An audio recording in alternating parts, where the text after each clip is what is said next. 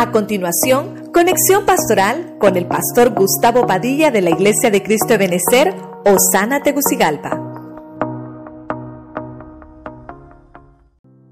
Dios les bendiga, Dios les bendiga mis hermanos nuevamente. Gracias por permitirnos entrar virtualmente a través de estas redes sociales en su casita. Dios bendiga a todos los que nos escuchan a través del Facebook y a través del YouTube. Quiero que me acompañen al libro del Salmo capítulo 85, versículo 10. Vamos a leer la versión Reina Valera 1960. Y leemos la palabra en el nombre del Padre, del Hijo y del Espíritu Santo. La misericordia y la verdad se encontraron. La justicia y la paz se besaron. Entonces voy a tratar de tomar ese versículo porque obviamente nos está hablando de, un punto muy importante y, es una figura donde la justicia y la paz se besaron. El tema que vamos a desarrollar como es tema de familia lleva por nombre el poder de un beso. Y obviamente tal vez algunos por el nombre del tema eh, pensarán que vamos a hablar del novio, la novia. Y, y, la verdad es que vamos a hablar más bien más allá de eso. O cómo puede llegar a tener un poder tan hermoso el significado de un beso. Lo vamos a ver como tema familiar. Así que me ayuda a orar y nos ponemos en las manos del Señor. Padre Celestial, en el nombre de Jesucristo. Te damos gracias nuevamente por permitirnos estar en tu casa y poder, Señor, trasladar tu palabra con toda bendición. Bendice a los que estamos a través de las redes sociales, por tu Espíritu Santo, seamos bendecidos y podamos, Señor, traer esa sabiduría a nuestra alma y a nuestros hogares para poder vivir como tú mandas por tu palabra. Te damos gracias, Señor, en el nombre de Jesucristo. Amén y amén. Gloria a Dios. La Biblia nos habla de que puede existir un beso. Miren lo que estoy tratando de trasladarle, un beso, ¿verdad? Lo que es el poder de un beso. Y voy a tratar de personificarlo, ¿verdad? Para que podamos eh, extraer toda la riqueza de esto. El amor se demuestra con un beso. Pero mire usted lo que el salmista está escribiendo, porque dice que la justicia divina como que ahora está satisfecha, ¿verdad? Porque dice que la paz y la justicia se besaron. De eso está hablando, como que hubo un vínculo que las pudo unir. Quiero avanzar y buscar en el libro de Génesis, capítulo 27, verso 26. Váyase conmigo ahí, versión de las Américas. Oiga esto. Y su padre Isaac le dijo, te ruego que te acerques y me beses, hijo mío. Versículo 27. Y él se acercó y lo besó. Y al notar el olor de sus vestidos, lo bendijo, diciendo, he aquí el olor de mi hijo es como el aroma de un campo que el Señor ha bendecido. El primer punto que, como estamos trasladándolo de manera familiar, aquí hay el encuentro de un padre y el encuentro de un hijo. Ese encuentro de padre e hijo eh, provoca un beso. Y eso es lo que estamos hablando hoy, el poder que tiene un beso. Entonces, su papá, que obviamente es Isaac, el papá de, Jacob, él tiene eh, él porta la bendición, Él porta eh, el traslado generacional. Entonces, Isaac significa gozo, Isaac significa alegría, significa risa. Y vamos a ver entonces a Isaac. Vamos a ver a Isaac. Isaac tiene el poder de un beso. Y cuando él va a bendecir a su hijo, obviamente aquí ya usted conoce la historia, no era a él al que le iban a dar esa bendición, sino que era a su hermano Esaú. Pero eh, Jacob usurpa el lugar de su hermano. Entonces, eso lo vamos a dejar ahí, hemos hablado mucho de Jacob. Lo que le quiero ministrar es que el poder del beso lo tiene Isaac. lo tiene su padre. Y como el tema es familiar, lo vamos a ver desde ese punto de vista. No solamente entonces lo vamos a ver en el punto de vista eh, de, novio o novia, ¿verdad? O de, o de dos que están comprometidos y que pueden participar de un beso o, unos esposos, sino que lo quiero llevar primero con, con la relación de un padre o un hijo. Entonces, porta esa bendición generacional, Isaac y toma al que va a dejarle ese traslado. Y le dice, quiero que, quiero que vayas a buscarme una casa, pero casa con Z, caza, y vayas a traer un animalito y hagas una, una comida. Entonces, este, este, este beso es un traslado generacional. Y fíjese usted que lo que quiero mostrarle es que es un beso santo, es un beso de padre a hijo, obviamente en la mejilla. Quiero que me vayas a hacer un, animalito, me, traigas un plato de comida, porque quiero trasladarte generacionalmente la bendición. Eso es lo que, eso es lo que le quiero mostrar. Y entonces, hermano, vemos que su padre le dice, quiero que te acerques. Le dice, te ruego, te ruego que te acerques y me beses, hijo mío. Yo no sé, yo no sé, hermano, eh, si usted tiene la costumbre de besar a su hijo, pero aquí eh, Isaac eh, obviamente ya está bien avanzado de edad y Jacob también ya está muy avanzado de edad. Por lo menos Jacob a lo más unos 20 años tenía aquí, más o menos, más o menos. Entonces imagínese usted, ya estamos hablando de de alguien que, está mayor, pero se guardaba esa bendición. Y cuando Isaac lo bendice para poderle trasladar o sellar de alguna manera la bendición, lo besa, le hace el traslado generacional. Y lo que quiero mostrarle aquí entonces es que nosotros tenemos que valorar, valorar el poder que tiene la bendición de nuestros padres para desarrollarnos en esta vida. Quiere decir que el poder del beso de Isaac sobre Jacob fue un beso que hizo un traslado generacional para que se pudiera desarrollar. Aunque, aunque Isaac pensaba que era Esaú, no era Jacob. Pero él tenía ese poder. el punto que quiero tomarme es ese. Él tenía ese poder para podérselo trasladar a su hijo y decirle, vas a tener que desarrollarte en esta vida y te voy a poner un beso. Entonces, mira qué importante. Las dificultades que atravesó Jacob, hermano, fueron complicadas, fueron terribles, pero al final la bendición la tenía Jacob. Quiero que vayamos entonces avanzando con el, con el tema.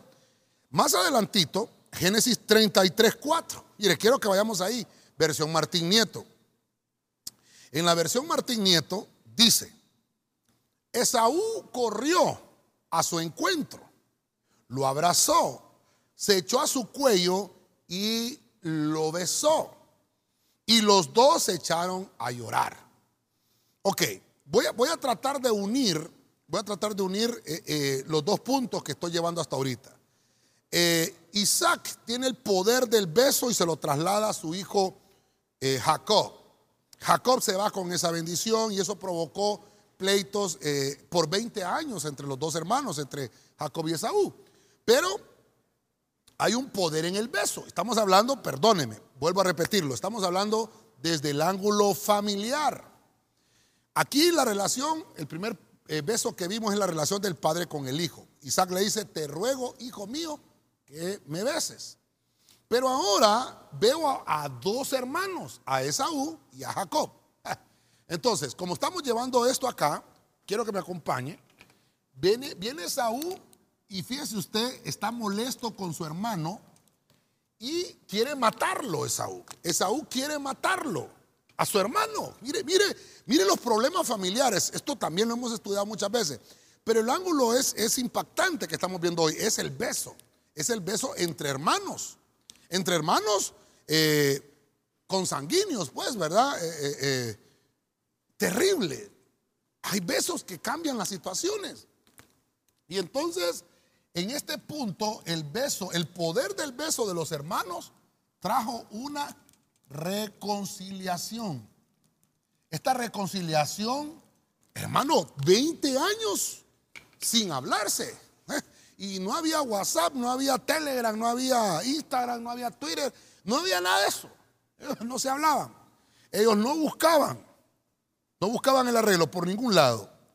Pero lo que llama la atención entonces es que Saúl odiaba a su hermano y lo quería matar. Jacob actuó de una manera inteligente, le envió regalos a su hermano para calmar la ira de su hermano. Y cuando llega el encuentro final, corrió Esaú al encuentro de su hermano. Recuerde que el mayor es Esaú.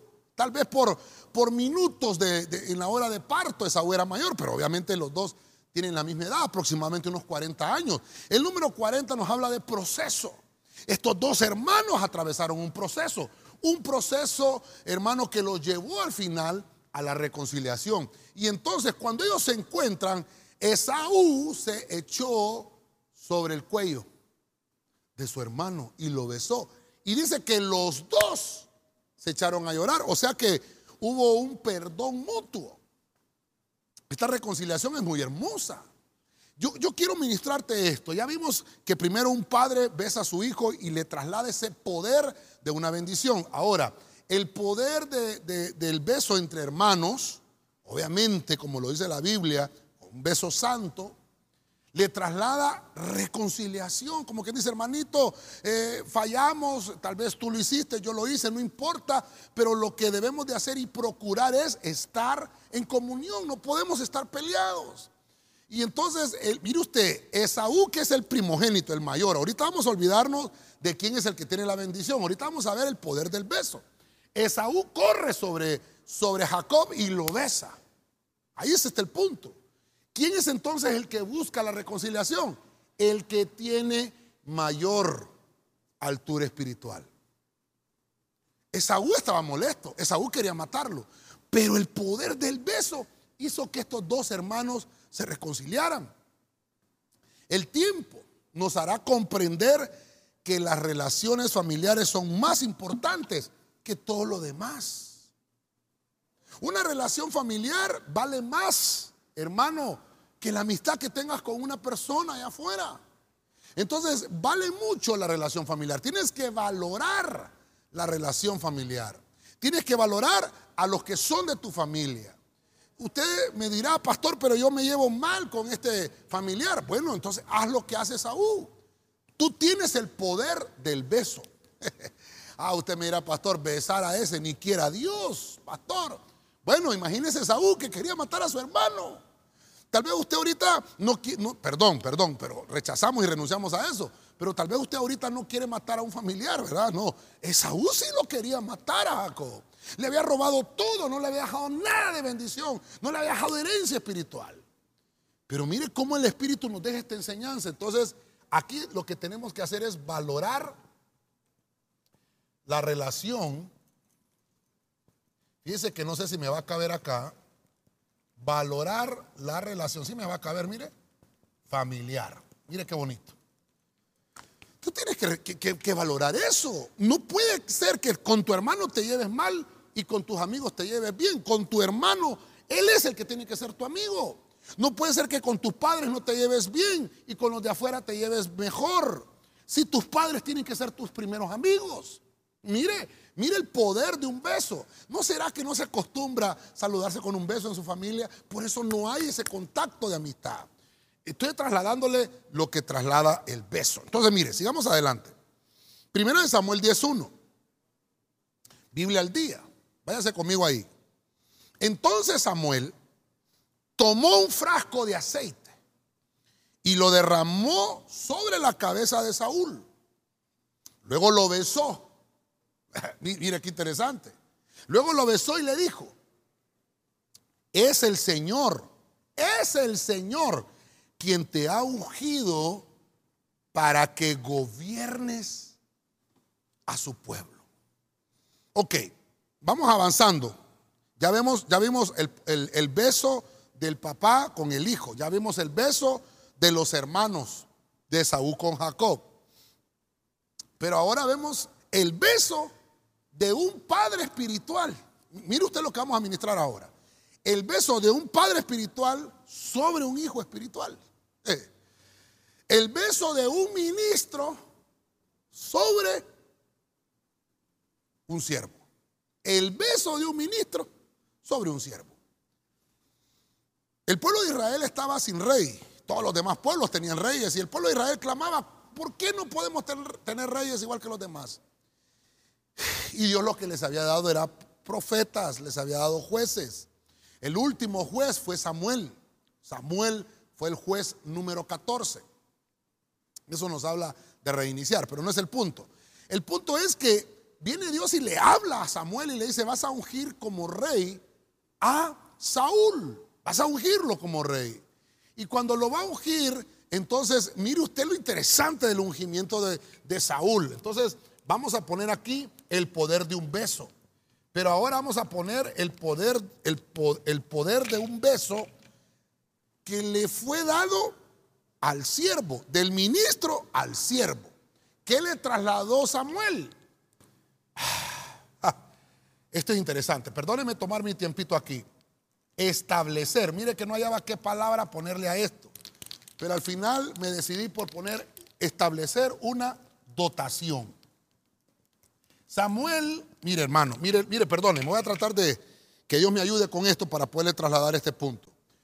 Samuel era profeta, Samuel era juez, Samuel, hermano, era sacerdote. Ya lo hemos hablado, los tres poderes estaban sobre Samuel, el poder legislativo, el poder judicial y el poder ejecutivo. Estaban sobre Samuel. Pero como el pueblo pidió rey, entonces viene Samuel y hace un traslado por el tema que estamos hablando, tema familiar, el poder de un beso. Y entonces está Saúl, un hombre sencillo, un hombre que no tenía nada extraordinario, un hombre sin dotaciones. Quiero que me entienda esto. Un hombre que no tenía habilidades, un hombre que no tenía eh, ninguna gracia. No había gracia sobre él. Simple y sencillamente Dios lo escoge. Y este es el punto. Hermano que me estás escuchando, papá, mamá, jóvenes que me están oyendo. Nosotros no somos, hermano, eh, la última Coca-Cola del desierto. Lo que Dios vio en nosotros fue pura gracia y misericordia. Y entonces Dios le dice a Samuel, vas a ungir a Saúl. Saúl era un hombre elegante. Dice que el más alto en Israel le llegaba al hombro. O sea, Saúl era un hombre muy elegante. Imagínense ver a entrar a Saúl a su casa solo con, con la presencia, hermano, lo asustaba. Pero Dios le dice a Samuel, lo vas a ungir, le vas a derramar aceite, perdóneme, vas a derramar aceite sobre la cabeza. Y dice, y luego de, mire usted, luego de haberlo ungido, lo besa, le da un beso. Y le dice Samuel, es el Señor quien te ha ungido. No, mire, no fue el beso de Samuel. Quiero darme a entender con esto. Es el Señor quien te ha ungido para que gobiernes. ¿A quién, hermano? A su pueblo. Hmm. Mire, los reyes en la antigüedad se ungían con aceite. Era un aceite, hermano, que se preparaba. Dios había dotado, eh, había hecho una, una fórmula para esto, el aceite de la unción. Pero cuando un israelita ascendía al trono, no solamente era coronado, sino que era ungido. O sea, una cosa es coronarlo y otra cosa es ungirlo. La coronación era un acto político, lo vamos a poner de esa manera. La coronación de un rey era un acto político, pero el ungimiento de un gobernante, y aquí es donde me quiero detener un poquito, tal vez solo, solo, solo pero el ungimiento de un gobernante era el acto espiritual para hacerlo gobernante con delegación del Señor para su pueblo. Son dos cosas distintas. Una cosa es la coronación, el acto político, y otra cosa es el ungimiento, el acto espiritual. No sé si me estoy dando a entender con esto. Pero es muy importante. Padre que estás en casa, no solamente es que le des el nombre a tu hijo, decirle tú te quedas encargado hoy de la casa. No, úngelo con aceite. ¿Me estoy dando a entender? Padres que están en, la casa, hijos que están en la casa. No solamente que tu papá te diga, ah, el que se queda a cargo ahorita es fulano, de tal, mengano, perencejo y se va de la casa. No, ore por él. Estamos hablando del poder de un beso. Y mire usted qué interesante. Luego lo besa. Es el Señor el que te lo está dando. Padre que estás escuchándome, madre que me estás oyendo, Dios te ha delegado el poder de un beso para que con ese beso puedas trasladarle una dotación especial a tus hijos. Y mire qué interesante. Usted me dirá, pastor, ¿qué tema el que escogió? Porque ahora nadie se puede besar por el distanciamiento social. No, hermano, mire, ya vamos a salir de esto en el nombre de Jesús, no se preocupe. No se preocupe. Pero lo que le quiero ministrar es lo que yo puedo encontrar en la Biblia. Hemos despreciado el beso. Yo me recuerdo, yo me recuerdo, hermano, que cuando la iglesia comenzaba, usted sabe, las iglesias pequeñas éramos 30, 35, luego llegamos a ser 60, éramos muy pocos. Y habían hermanos que, eh, que llegaban a la congregación, hermanas que llegaban a la congregación y saludaban, nos saludaban de beso. A nosotros, nos saludaban de beso. Y ese, ese beso es como una, como una cultura, hermano, como una educación. Hay gente que no tiene esa cultura. Entonces decían, no, que eso, eso del beso a mí no me gusta, que es el beso de Judas, que eso significa no sé qué. Y digo, no, es que debemos de entender el poder de un beso. No es que a cualquiera se le va a dar un beso. Yo quiero darme a entender con esto. Por ejemplo, usted padre de familia, no le va a dar un beso a su esposa, es su esposa.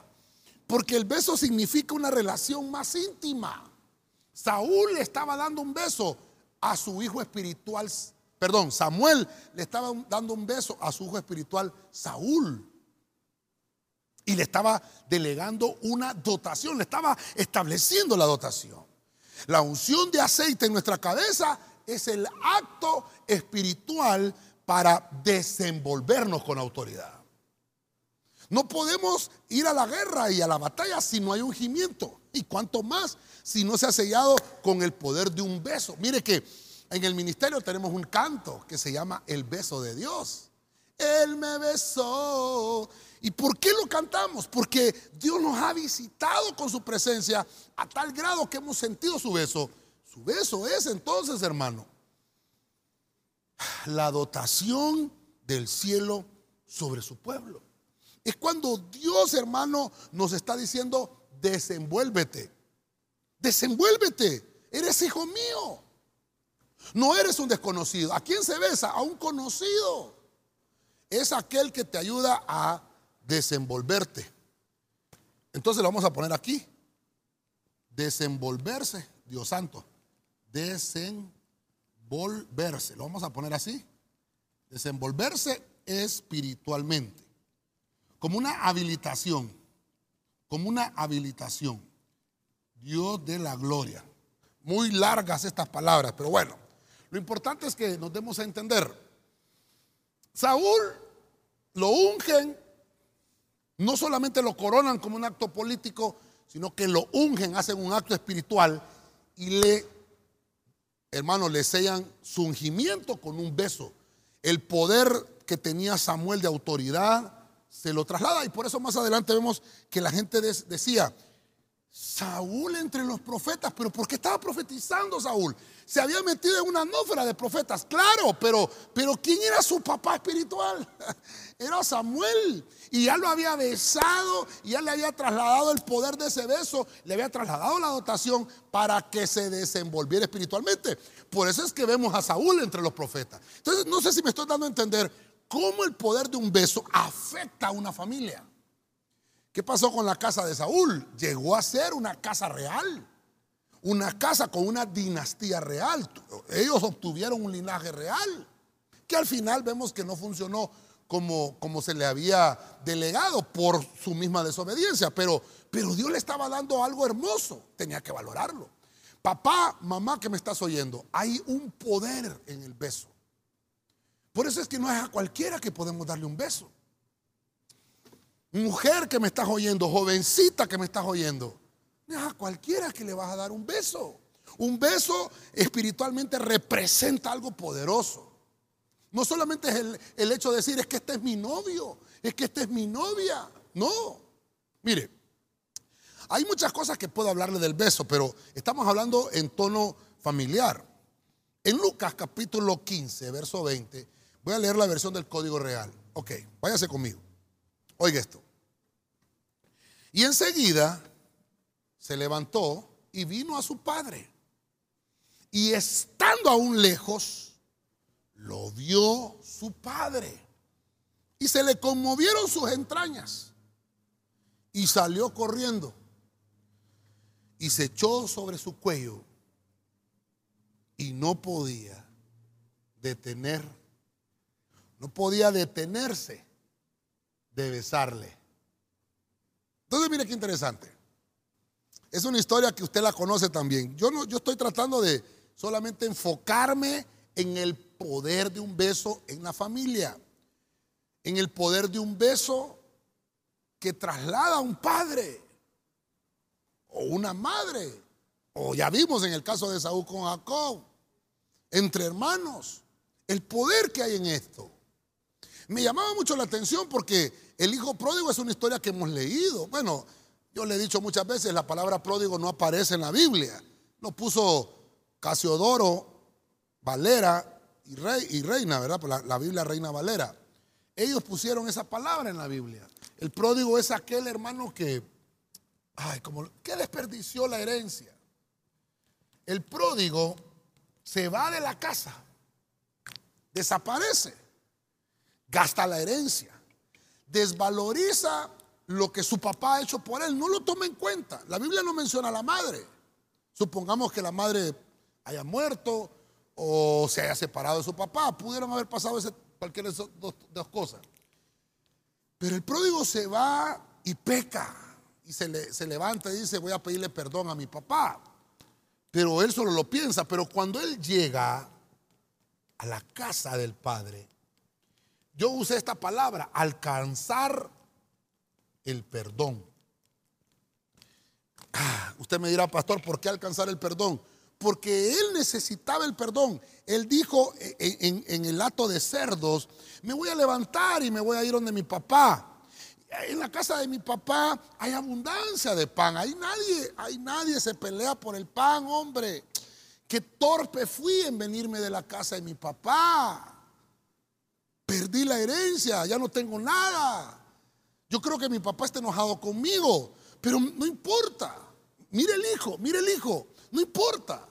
Me voy a levantar, le voy a pedir perdón y que me haga como uno de sus jornaleros, porque ah, viven tan bien los jornaleros que hoy que, que, estoy aquí trabajando veo yo que, que hasta, hasta los jornaleros trata bien mi papá. Y se levanta. Pero él, yo por eso le puse a alcanzar el perdón, pero él no lograba alcanzar el perdón. Él solo dijo, solo hazme como de tus siervos. Mira el poder del perdón acá también. El padre lo esperaba ansiosamente. El padre lo esperaba ansiosamente. E, el amor de Dios, es que, es que, mire hermano, todo esto que le estoy trasladando acá es Dios manifestándose a través de Isaac, es Dios manifestándose a través de Saúl y Jacob, es Dios manifestándose a través de Samuel con Saúl, es Dios manifestándose del, del padre con el pródigo. ¿Cómo, ¿Cómo es el amor de Dios? Es persistente. Si usted me pregunta a mí, pastor, ¿cómo será el amor de Dios? El amor de Dios es persistente. Es persistente. Hmm.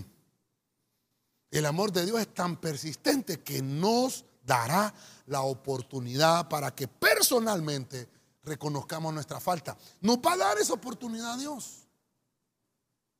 Por eso es que vemos que, el hijo pródigo se fue. El papá le dijo, está bien lo que tú quieres, le dio su, su herencia y se fue. Porque Dios, hermano, nos va a dar la oportunidad para que nosotros personalmente reconozcamos donde hemos fallado. Y el padre, hermano, velaba, el padre esperaba que llegara su hijo. La, las dos parábolas antes de esta es la, la, moneda perdida, la oveja perdida. Hay gente que me dice, pastor, eh, aquella ovejita que se fue del ministerio, usted no la fue a buscar. Y yo les digo, hermano, las ovejas se van a buscar. Las ovejas se van a buscar. El que tenga oídos para oír que oiga. Las ovejas se van a buscar. Pero el hijo, el que es hijo, el que está, el, el que tuvo una relación familiar, el que estuvo ahí, el, el, el, que conoce los pies de barro de su papá, ese, ese es hijo, aunque ande afuera, ese es hijo, ese es hijo. Aunque ande afuera, malcriado, pero es hijo. Y tarde que temprano va a regresar. Y el padre lo está esperando. Mire el amor de Dios persistente. Persistente. Todos los días salía el padre a verlo. Y lo que me llamó la atención de este versículo es que cuando el hijo, cuando el hijo llegó, no se conmovió el hijo. Mire usted, hermano, se conmovió el padre. Entonces, aquí hay varias cosas que tenemos que aprender. El que es el verdadero papá de su hijo llora por su hijo. El que no es, ni, le, para bola, como decimos nosotros, Ni, le, le da importancia. Ah, e, este, este se fue de la casa, pero este era este era siervo, no era hijo. Era siervo. Se fue y si quiere que regrese, y bueno, y si regresa, pues que, que, regrese a servir, porque era siervo. Pero el que es hijo, yo no sé si me estoy dando a entender. El que es hijo. No hay reemplazo, no hay reemplazo en la iglesia. Estoy hablando de la iglesia y estoy hablando de la casa, de tu casa, de tu hogar. No hay reemplazo. No hay reemplazo en la casa de un hijo. Hay reemplazo en la casa. No sé si me estoy dando a entender. ¿Ustedes me entienden, hermano? Sí, me estoy dando a entender. Sí. Hay reemplazo para un servidor en tu casa. Se va tu sirvienta, pues contratas otra. Se va el jardinero, pues contratas otro. ¿Sí o no? Pero un hijo es irreemplazable. Por eso nosotros les predicamos en el ministerio. Todos somos necesarios y todos somos indispensables. A mí me predicaron, a mí me predicaron allá por los ochentas, entre los ochentas y los noventas me predicaron. Todos somos necesarios, pero nadie es indispensable. Eso me predicaron a mí. No sé si ustedes, hermanos, perdónenme, pero aquí ustedes también vienen de otras iglesias, ¿verdad? ¿Oyeron eso? Todos somos necesarios, pero nadie es indispensable. Mire lo que le voy a decir ahora. Somos todos necesarios. No sé en qué cámara estoy. Aquí. Todos somos necesarios y todos somos indispensables. Depende de ti cómo te sientas. Si solamente te sientes servidor o te sientes hijo. Es que depende de ti. El padre salía todos los días y cuando el, mire, mire, no cuando el servidor llegó, cuando llegó el hijo, es que ahí es donde me quiero detener. Cuando llegó el hijo, el padre dice, se le conmovieron sus entrañas. Oh, al padre, no al hijo, al padre. Se le conmovieron las entrañas. Se echó sobre su cuello. ¿Quién? El papá. Y no podía detenerse de besarle. Mira el poder de un beso, hermano. Le otorgó el perdón. El hijo pródigo alcanzó el perdón por su acto por su actitud de levantarse y dejar el pecado, de dejar, hermano, su, su altanería, su egocentrismo. Eso conmovió al Padre, que no solamente lo dijo, sino que actuó. Actuó. El amor de Dios es persistente. Es persistente. Dios siempre nos va a dar la oportunidad para que reconozcamos nuestra falta. Si eres hijo, si no eres hijo, no te van a dar la oportunidad, pero si eres hijo, sí te la van a dar. Entonces, mire, el, el pródigo entendió que el amor de su papá es un amor persistente. En nuestras casas y en nuestros hogares, perdón, perdón, ¿qué padre no será tan persistente que va a perdonar a su hijo? ¿Podrá un padre odiar a su hijo? Dios santo, yo creo que no. Un padre no puede odiar a su hijo, no, no creo yo eso. Démosle vuelta a la tortilla. Un hijo puede odiar a su papá. Puede molestarse, puede no estar de acuerdo, pero odiarlo. No, un hijo no puede eso. Por eso es que ese sentimiento de odio no puede existir entre un papá y un hijo. No puede existir. Puede haber molestias, Pueden haber desacuerdos, claro, pero odio, no. Ah, mire, mire el poder de un beso. Cuando el padre lo besa, lo perdona. Quiero avanzar. Marcos 14, 44. Biblia al día. El traidor les había dado esta contraseña. Subraya ahí, contraseña. Subrayelo. Al que yo dé un beso. Ese es. Arrestadlo y lleváoslo bien asegurado. Entré a un punto terrible. Hubiera querido ponerlo de primero, porque es álgido este punto. Yo solamente quiero que me diga ahí en casita, pastor, no me molesto. Queremos leer el versículo bien y extraer lo que la Biblia nos quiere enseñar. Es un tema bonito, hermoso, lo que estamos viendo, lo que traslada el poder de un beso. Pero yo este punto lo puse aquí en, el número 5 y hemos hablado que el 5 es gracia. Y como lo, lo hemos personificado, este nombre de Judas hay gente que cuando uno lo menciona dice, qué feo ese nombre, cruz, cruz, cruz, que se vaya el diablo y que venga Jesús. Pero si Judas es un nombre bonito, significa alabanza. Eso significa Judas. Lo que pasa es que como a Judas se lo llevó Judas, a nadie le gusta ese nombre. Pero qué poder tiene un beso. Y algo que podemos extraer acá, por eso le dije, ¿verdad? Si podemos extraer algo, es un, es un versículo de un traidor. El versículo de un traidor quiere decir que hay besos traicioneros. Yo sé que usted desde que comencé pensó, ah, el beso de Judas. Lo tenemos aquí en la cabeza, el beso de Judas, el beso de Judas. Pero ¿por qué traicionó Judas? ¿Por qué traicionó Judas? ¿Por qué?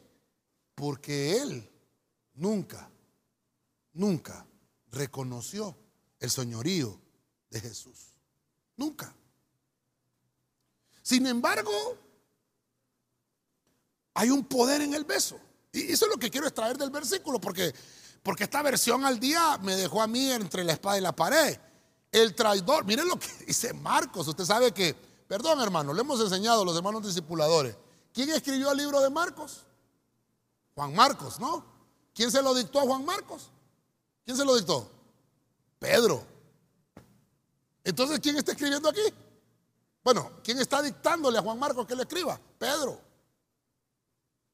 Quiero que ponga atención, ¿verdad? Pedro le está diciendo, Juan Marcos, escribí, el traidor, el traidor les había dado esta contraseña. Perdóneme. Ay, Señor. El poder de un beso como una contraseña. Eso me caló, hermano. Dios santo. El poder del beso. Fíjense que ah, lo, iba a traer, hermano, pero el, tema se nos hace más largo. Y es que, es que, mire, hermano, cuando uno está leyendo la Biblia y, está ahí, hermano, y Dios le abre el panorama, es tan hermoso, ¿verdad? Pero yo quise centrarme en, dejarle el tema y que usted en su casita lo estudie, ¿verdad? Lo que apunta, pues lo estudie más adelante. Pero me, me venía a mi memoria cuando, cuando Abraham se fue con Sara a Egipto y Abraham dijo, ella es mi hermana. No sé si se recuerdan. No, no, no le dijo al faraón, ella es mi hermana, pero sé que Sara era muy hermosa. Y dice que Faraón dijo, ah, bueno, es tu hermana. Bueno, dice que Faraón la codició a Sara. Dijo, no, yo voy a tener que, que tener esta muchacha conmigo. Y cuando la mandó a llamar, dice la Biblia que Dios le cerró la matriz a Sara. Para que Sara no, se contaminara con, con, Faraón. Eso sería otro tema, por eso le digo que solo se lo comento así rápidamente. Pero Faraón vio cómo, dicen unas versiones, hermano, por eso es que no no se lo traje. Unas versiones dicen, Faraón vio cómo Abraham con Sara jugueteaban. Algunas Biblias traducen ese jugueteo como que se tocaban de una manera que solo los esposos se podían tocar. Y otros comentarios, comentarios rabínicos dicen que Abraham besaba a Sara como solo los esposos se besaban. O sea, por el punto que le estoy hablando, el poder de un beso es como una señal. Mm. Es una señal para nosotros. Cuando alguien se besa, decimos, ah, ese es de confianza. Si, si lo besó el pastor, es de confianza.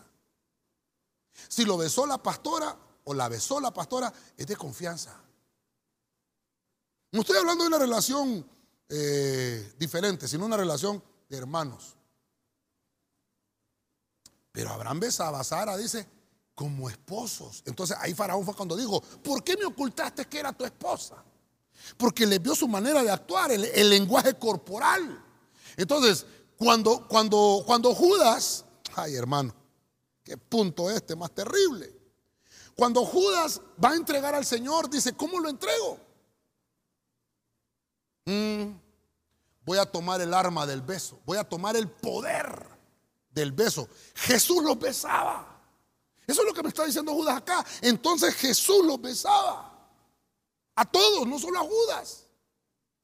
Pero Judas utilizó ese acto del beso. Oh, hermano, como traición. Por eso, ay, hermano, hasta me voy a quitar los anteojos, hermano. ¿Sabe cómo dice más adelante ese versículo? El Señor le dice a Judas, con un beso entregas al Hijo del Hombre. Mire, mire qué terrible. Usted léalo en casita, hermano. Estamos en el libro de Marcos. No le dice con un beso entregas a tu Señor, porque no lo reconocía como Señor. No le dice con un beso entregas al Maestro, porque le decía Maestro, pero ni tampoco. No le dijo así. Ni tampoco le dijo con un beso entregas al Mesías. Tampoco. Mire lo que le dice. Con un beso, le dice el Señor, entregas al Hijo del Hombre.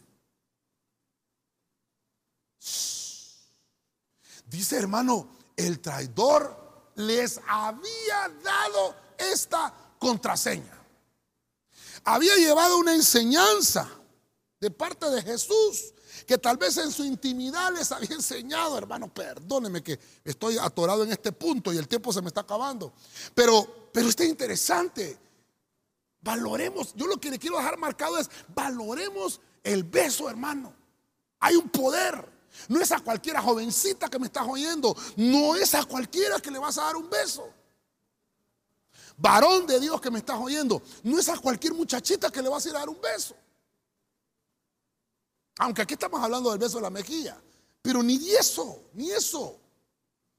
Estamos hablando de un tema familiar. Papás que me están oyendo son los primeros que deberíamos de estar escribiendo en una libreta, ir a estudiar esto para enseñarle a nuestros hijos.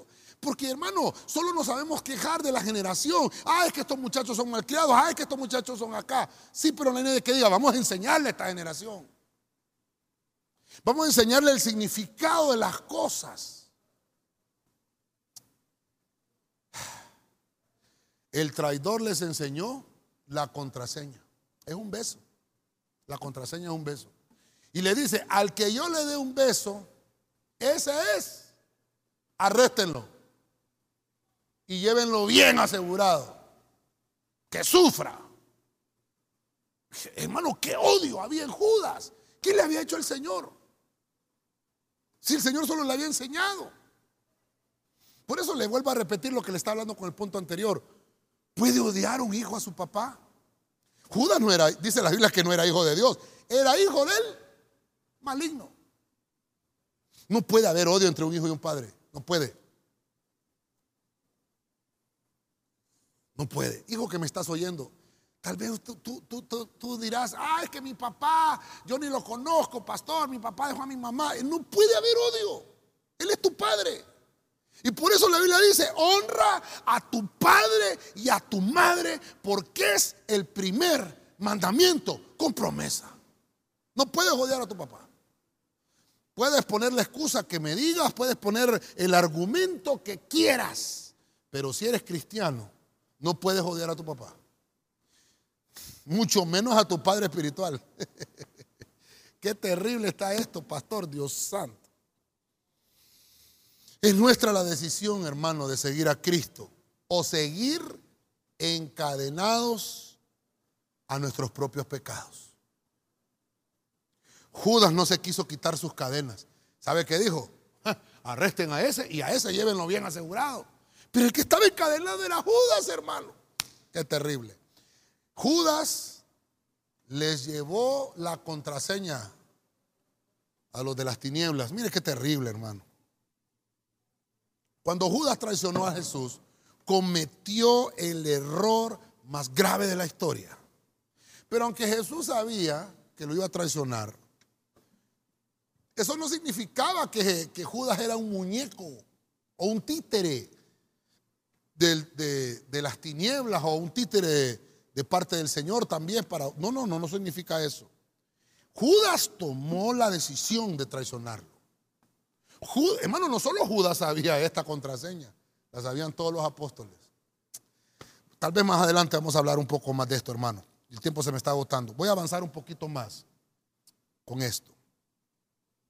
Tenemos que aprender que solamente un hijo, solamente un hijo puede amar con ese amor de hijo a su papá. Solo un hijo. Mire, ¿cómo lo ponemos acá? Un hijo no puede odiar a su padre. Déjeme ponerlo aquí. Un hijo, solo lo voy a poner por cuestiones de enseñanza, no puede odiar a su padre. No puede. Si es hijo, no puede. Ay, perdóneme que me haya extendido un poquito en este punto, pero es interesante. Como familia debemos de entender. Vamos a administrar esto, vamos a orar por esto. Que Dios nos ayude. Váyase conmigo, 1 Pedro 5:14. Biblia latinoamericana. Mire lo que dice Pedro. Ya vimos que el libro de Marcos lo escribió Juan Marcos, dictado por Pedro. Entonces vámonos a 1 Pedro 5:14, Biblia latinoamericana. Salúdense unos a otros. ¿Está conmigo, hermano? Salúdense unos a otros con el beso fraterno. La Biblia suya dice con ósculo santo con el beso fraterno, paz a todos ustedes que están en Cristo. Entonces, como el tiempo me avanzó, hermano, perdónenme. No sé si me ayudan con el piano ya de una vez, hermano, porque yo siento el fuego del Espíritu Santo que me está quemando, dijo aquel aquí, hermano, santo Dios. Entonces vamos a ver a Pedro, vamos a ver a Peter. Peter nos dice que hay un poder en el beso. Y entonces como estamos, perdónenme que estamos hablando de familia, pues lo estoy, estoy tratando de enfocarlo, es que el tema es amplio, lo podemos hablar ministerialmente, lo podemos hablar como enseñanza, pero mire, mire lo terrible de esto. Viene Pedro y dice, hay un poder en el beso. El saludo fraternal. Es un saludo fraternal. No pueden usar el beso para otra manera. ¿Están conmigo, hermanos? No pueden usar el beso como lo usó Judas, pues. Eso es lo que está diciendo Pedro. No pueden usar el beso como una contraseña de traición. Hermano. Mire, me voy a ministrar un ratito con usted. ¿Habrá tiempo, hermanitos? ¿Habrá tiempo? Bueno, ustedes ya están en casa, yo estoy aquí todavía en la iglesia. Vino, vino a mis oídos que una hermana estaba hablando de mí, mal de mí. Estaba hablando mal de mí el hermano. Cosas horribles de mí. Yo dije yo, yo solo dije, Señor, perdónala. No les tomes en cuenta este pecado. Ah, hermano. Y un día de culto. Hermano, una presencia de Dios en la iglesia, pero hermosa. Ministró el Señor, hermano, pero de una manera extraordinaria. Terminó el culto. Y esa hermana se me acercó y me dio un beso. Dios me lo bendiga, pastor. Me Ah, Señor. Y me habían contado. Dije yo, ¿será que lo que me contaron es mentira? ¿Será que el hermano que vino a contarme, o la hermana, para que no diga quién fue, ¿verdad? El hermano o la hermana que vino a contarme eh, está denigrando a la hermana, ¿verdad? Y dije yo, bueno, Señor, yo lo dejo en tus manos. Pero hay un poder en el beso. Pueden ser besos de traición como los de Judas. Pero Pedro nos enseña, el, el beso no debe de ser de traición. El beso debe ser un beso fraterno. El beso debe ser un ósculo santo. No hermano, no le puedes dar un beso a una persona que tú odias. Perdón, perdón, padres que me están oyendo. Si odias a un hijo tuyo, ¿le darías un beso? yo sé que usted me dirá, pastor, aunque esté molesto con él, pero es mi hijo, lo amo. ¿Se da cuenta que no puede haber odio? Por eso lo puse ahí. Un hijo no puede odiar a su padre. No puede haber odio entre padres e hijos. No puede haber odio. Aunque usted me diga, pastor, eh, eh, mi papá no cree en Dios, mi mamá tampoco, mi, mi mamá nos dejó, mi papá no. No importa lo que ha sucedido, no puede haber odio. Si algo de lo que hemos desarrollado hasta hoy, hermanos, le puede servir es no puede haber odio entre padre e hijo. No puede haber odio. No puede. Entonces Pedro nos enseña esto. Salúdense.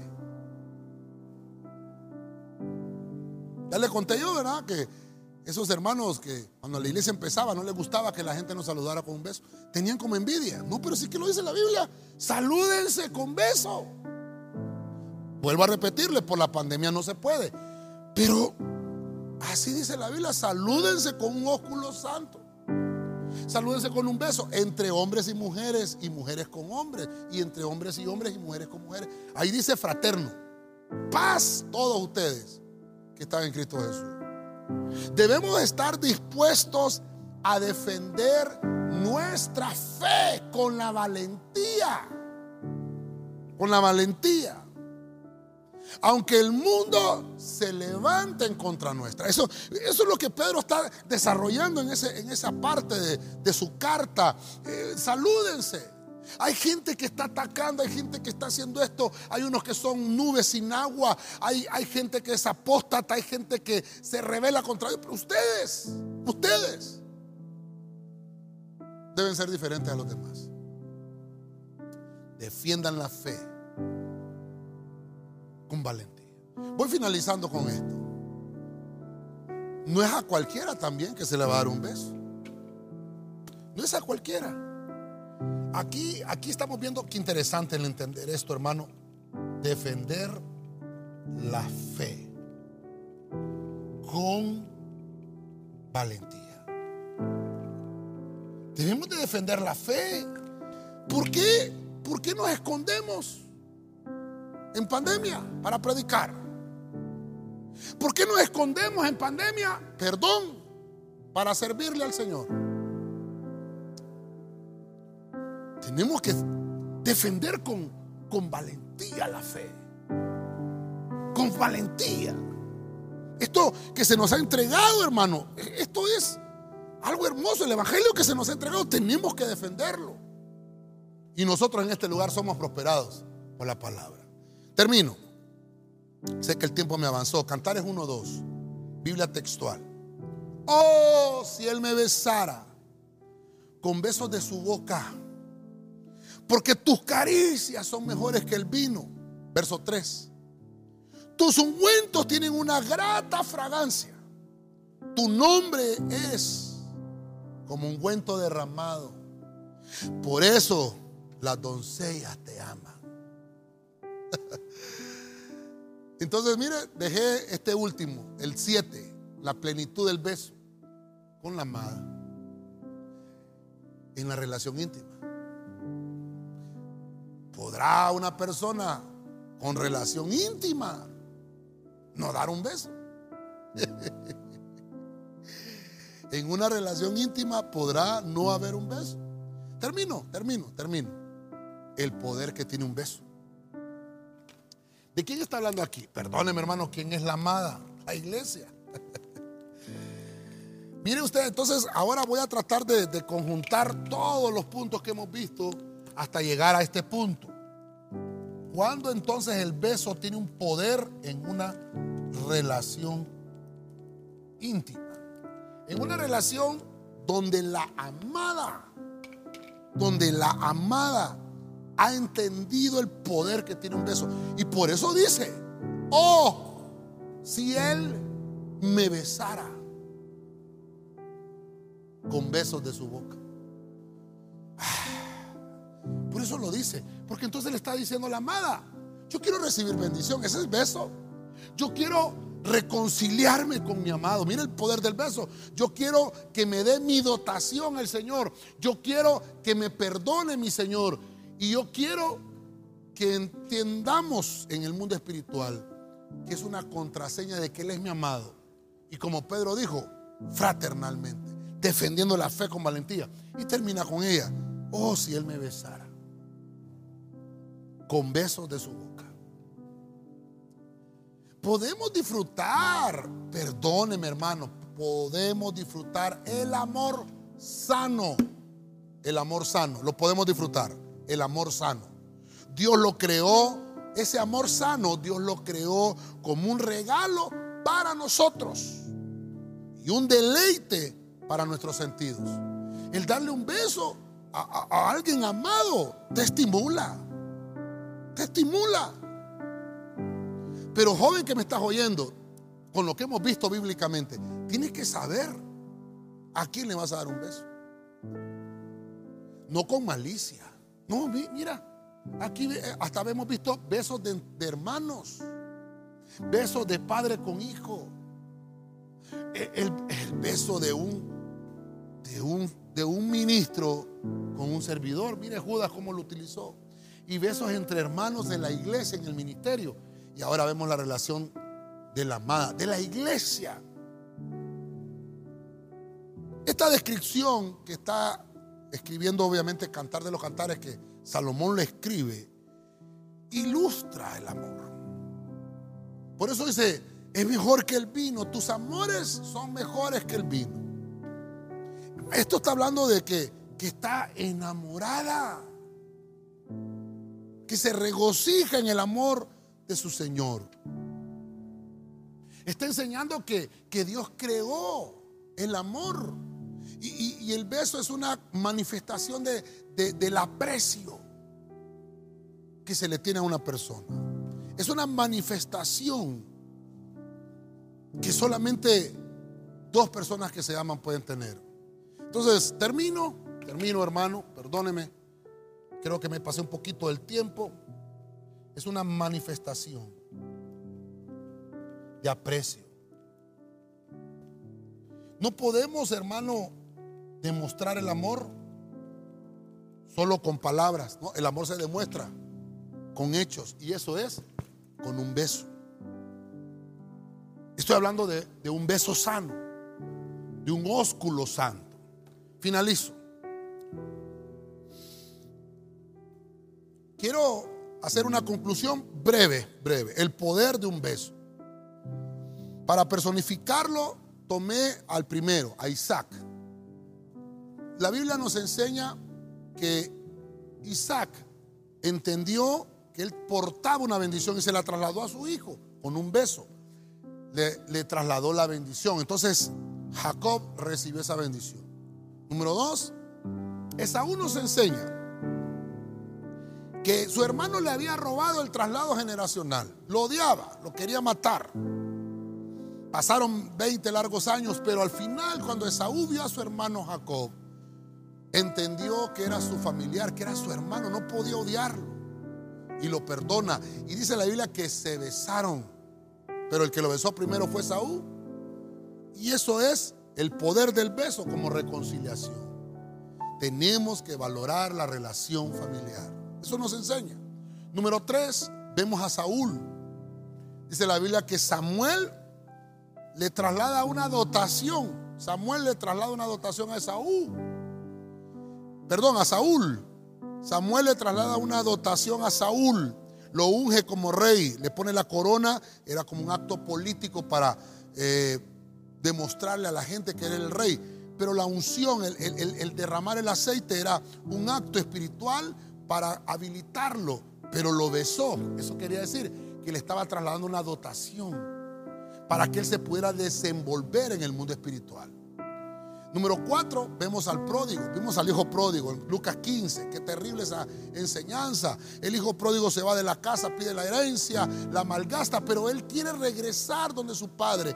Y él no quiere ser llamado hijo, él quiere ser llamado siervo. Porque él lo que quiere es encontrar el perdón. al final vemos que el padre le demuestra el amor persistente que él tiene. A tal grado que dice que no se detenía de besarlo. Oh, hermano, mira el perdón de Dios. Por eso le decía yo, un padre jamás puede odiar a un hijo o un hijo no puede odiar a su padre. Número 5, vemos a Judas, que nos enseña el beso de la traición. Eso es lo que nos enseña Judas. Y dice que lo utilizó como una contraseña. Mire qué terrible eso. Utilizó algo que era tan íntimo para llevarlo a las tinieblas y descubrir a su Señor, aunque para él nunca lo fue. No valoró la relación, no valoró lo que su padre espiritual estaba enseñando. Un hijo no puede odiar a su padre, pero dice la Biblia que Judas era hijo del maligno, no era hijo de Dios. Número 6, Pedro. Pedro fue el que le dictó esas palabras a Juan Marcos en el libro de Marcos, cuando estamos eh, leyendo lo de Judas. Pero Pedro escribe más adelante, salúdense con un ósculo santo. Y la versión que leímos dice con saludo fraternal entre ustedes. Eso, eso es una señal al mundo espiritual de que ustedes se aman de que ustedes se tienen confianza. Esa es una señal de que no se pueden traicionar. Y entonces Pedro nos enseña, tienen que aprender a defender la fe con valentía.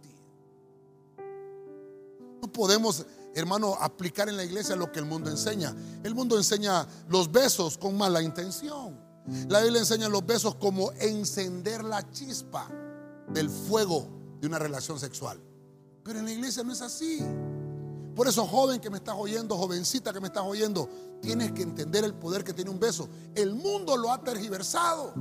Pero mira lo que hemos leído hasta hoy. La iglesia enseña que el poder lo tiene un beso de manera espiritual. Y por último lo terminamos con la amada, la iglesia.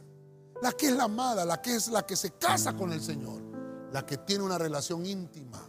Quiere tener esa relación íntima, quiere sellar e, ese amor con un beso es la manifestación del aprecio que tenemos para con nuestro Señor. Con estos siete eh, personajes que los personificamos, te puedo mostrar lo que es el poder de un beso.